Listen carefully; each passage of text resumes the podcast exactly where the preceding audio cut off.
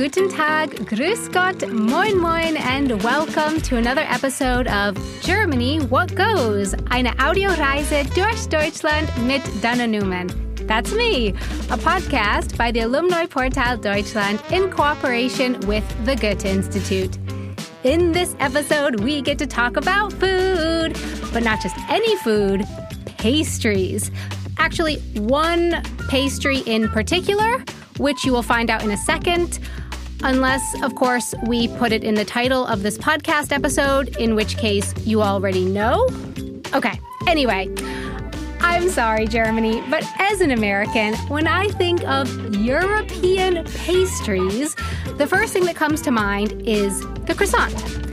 And when I think of German pastries, well, before moving to Germany at least, the first thing that I thought of was German chocolate cake.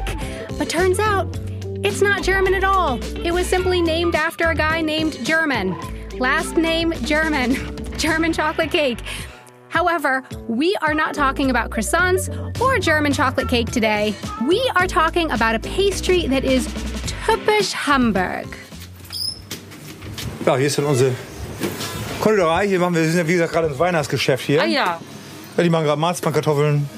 Und da werden kleine oh, Franzbrühe gemacht. Also wir machen ja auch Franzbrühe Nollis, ne? Ah, echt? Ja, ja, das ist ein Schlager bei uns. Die sind ein Stiel, Franzbrühe ein Stiel. What you just heard there was our reporter Lisa walking through a bakery in Hamburg.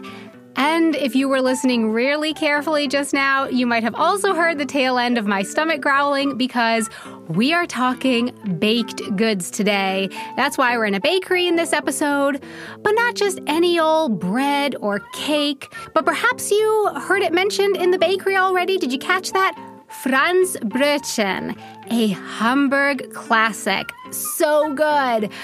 I think, however, as much as I like the Franzbrötchen, Lisa might like it even more. She's a Hamburg native, grew up there. Lisa, tell me, what makes the Franzbrötchen special to you? Why did you want to introduce us to it a little bit more today? Yeah, you're right. I think there's no one on earth who likes Franzbrötchen more than me. because Franzbrötchen bedeutet für mich einfach irgendwie Glück und Wärme und Bei uns früher in Hamburg zu Hause, da gab es kein Sonntagsfrühstück ohne ein Franzbrötchen. Also sie gehören irgendwie einfach zu meiner Kindheit und zu meiner Heimat und ich finde einfach, jeder sollte sie kennen. I've only been to Hamburg a couple times, and I'm sorry to let you down, but I think I've only had maybe one or two Franzbrötchen.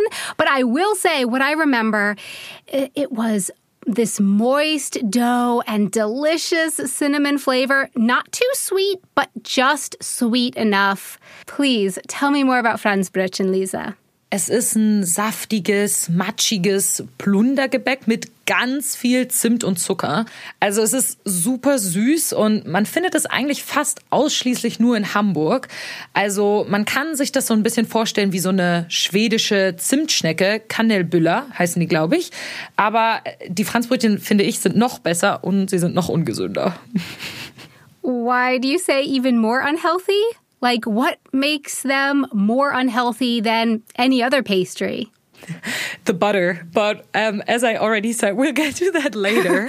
I have um, so many questions. I yeah, have so I'm many sorry, questions. I'm i just sorry. want to know everything about the Franzbrötchen. Tell me right away. They're so delicious. I want to know everything. we have to go step by step, you know. Um, I actually didn't know how they made Franzbrötchen as well. Deswegen bin ich in Hamburg in eine kleine Bäckerei gegangen, nämlich ins Café Luise. Und dort habe ich mit Heiko Vers gesprochen, dem Inhaber des Cafés. Den haben wir eben schon kurz gehört in dem ersten Clip. Und in ihrer Konditorei machen die noch alles selber mit der Hand und die sind für ihre Franzbrötchen bekannt. Wie beliebt dieses Gebäck ist, das erzählt der Bäckermeister Heiko Vers am besten selbst. Aber es ist in Hamburg halt ein Muss. Also will ich die Hamburger essen Franzbrötchen wie, wir machen Franzbrötchen fast genauso viel wie Schrippen. Okay, that was a bit fast. Yeah. I can speak German, but still, that was fast.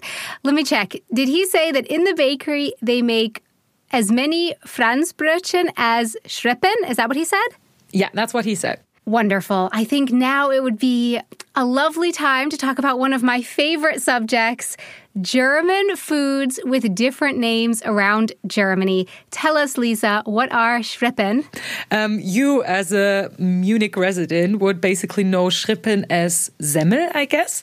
Also Schrippen sind einfach normale Brötchen und die heißen in jeder Region in Deutschland anders. Also in Norddeutschland werden die oft auch Brötchen genannt. So, das steckt ja auch in Franzbrötchen drin oder eben Semmel. Aber in Hamburg kennt man sie vor allem unter Schrippen.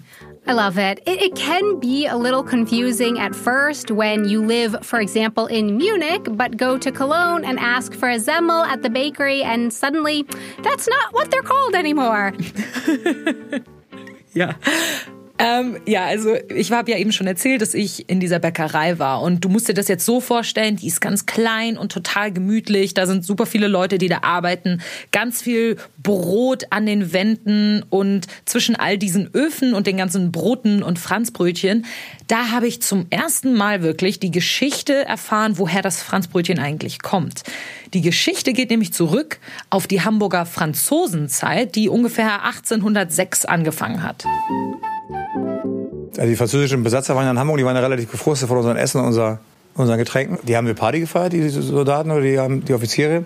Und ein Bäcker hat den Auftrag, einen richtig guten Kuchen zu backen und nicht so ein Mist, wie sonst immer in Hamburg angeboten wird. Dann hat er immer probiert und probiert und gemacht und getan und war dann schon völlig gefrustet. Er hat gedacht, er muss mit seinem Leben abschließen, die schießen ihn tot oder so. Das ist alles nichts geworden. Hat er es irgendwo hingeschmissen, hat er sich aus Versehen raufgesetzt. Hat er gesagt, so, ich back das einfach ab. Und dann können die mich ja totschießen, mir egal. Also ich weiß nicht mehr weiter hat das hingebracht. Die Franzosen waren mal völlig begeistert. Hat er auch mal probiert. Er sagt, oh Mensch, lecker. Könnte ich ins Programm nehmen. Und so ist das Franzbüchlein entstanden. Wait, wait, wait, wait, wait, wait, wait. The baker accidentally sat on his cake baked it anyway, and then served it to the soldiers. They loved it, and thus the Franzbrötchen was born. That is the origin story of the Franzbrötchen. yes, it is. Sounds so funny when you say it like that, but yeah, it is.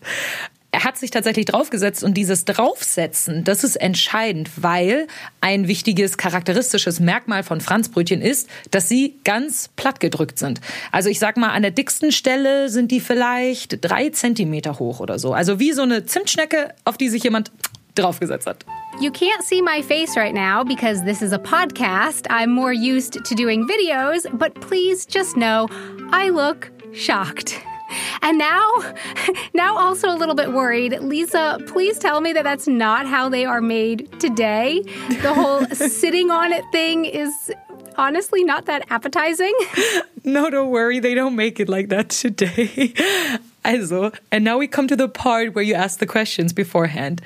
Diese Zimtschnecken aus Schweden, die sind in der Regel aus einem ganz normalen Hefeteig. Aber bei Franzbrötchen, da geht das noch mal ein bisschen weiter, denn der Hefeteig wird turiert.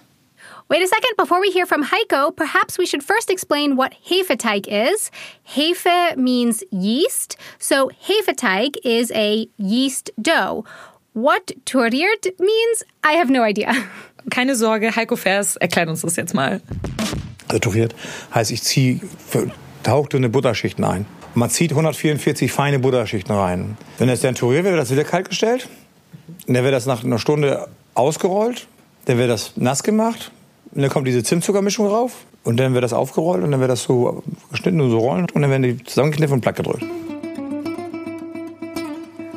144 layers of butter. Is that done by hand? Like one butter layer, two butter layer, three butter layer. It takes a while to get to 144 that way.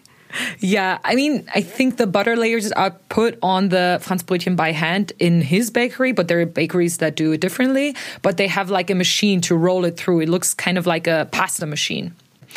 And the butter is actually what makes the Franzbrötchen so unhealthy, like I mentioned before. Eine echte Kalorienbombe. and here I am hearing all about this from Munich, far, far away from the nearest Franzbrötchen. Oh, oh, I'm so sorry, Dana. Wenn Corona nicht wäre, ich schwöre, ich hätte dir eins mitgebracht. That's very kind of you. Thank you. But I guess I'll just have to wait until my next trip to Hamburg. Thanks so much, Lisa. And a really big thank you to Heiko Vers for joining us in this episode today. The name of his bakery in Hamburg is Café Luise. Visit the Alumni Portal Deutschland online at www.alumniportal-deutschland.org, where you can sign up to become a member of the community network. For Germany, what goes? Eine Audioreise durch Deutschland mit Dana Newman. I'm Dana Newman.